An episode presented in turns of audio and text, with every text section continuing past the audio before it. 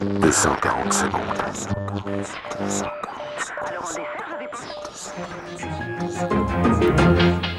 L'état d'urgence a été décrété à Seattle où se tient le sommet de l'Organisation mondiale du commerce. Après de violentes manifestations contre la mondialisation, les autorités de Seattle ont dû instaurer un couvre-feu. La ville américaine de Seattle, qui devait être la capitale mondiale du commerce en cette fin d'année, s'est transformée en véritable théâtre pour la première contestation planétaire de l'histoire. Renault a annoncé en fin d'après-midi la fermeture de son usine de Villevorde, un coup très dur pour l'emploi, 4500 personnes La environ. faillite du géant du courtage énergétique Enron. La faillite prononcée cet après-midi entraîne la disparition de 6000 emplois. La faillite de WorldCom, le géant de la communication, pourrait être la plus grande faillite de l'histoire des États-Unis.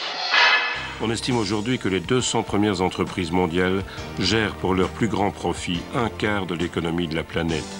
Du jamais vu, leur pouvoir est colossal, infiniment plus énorme que celui des États. Chaque fois d'ailleurs que ces entreprises licencient, leur valeur en bourse monte.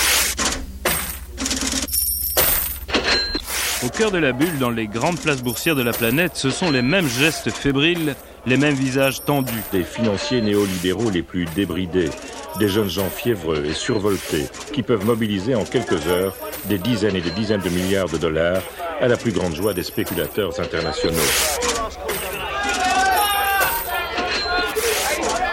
Il menace les gens de nos pays de dire si tu n'acceptes pas une baisse des salaires, eh bien moi je vais faire la même production en Indonésie, je vais le faire en Asie, ou je vais le faire au Mexico, de l'autre côté euh, de la frontière des États-Unis.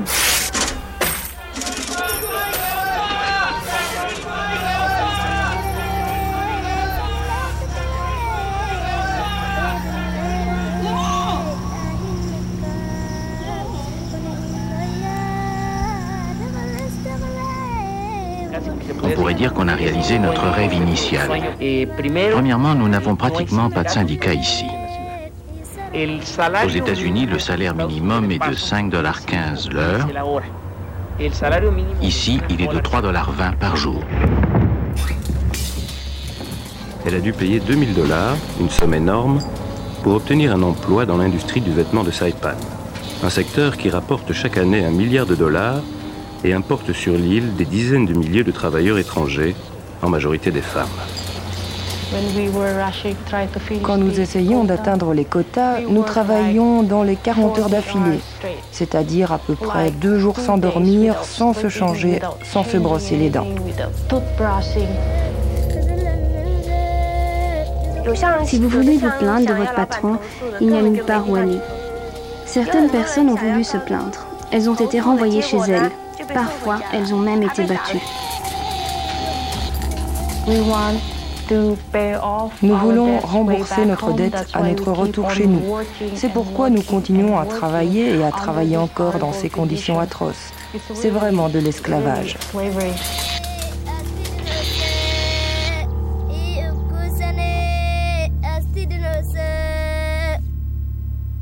Je crois qu'au XXIe siècle, on va voir euh, les petites communautés puissantes, élitistes, avoir leurs rêves se moquant du reste du monde. Ceux qui pensent qu'on a besoin de moins en moins de gens pour créer de la richesse peuvent conduire à une, une abomination. On en viendrait à l'idée que sur les 9 milliards d'habitants dans 2050, 3 milliards sont inutiles.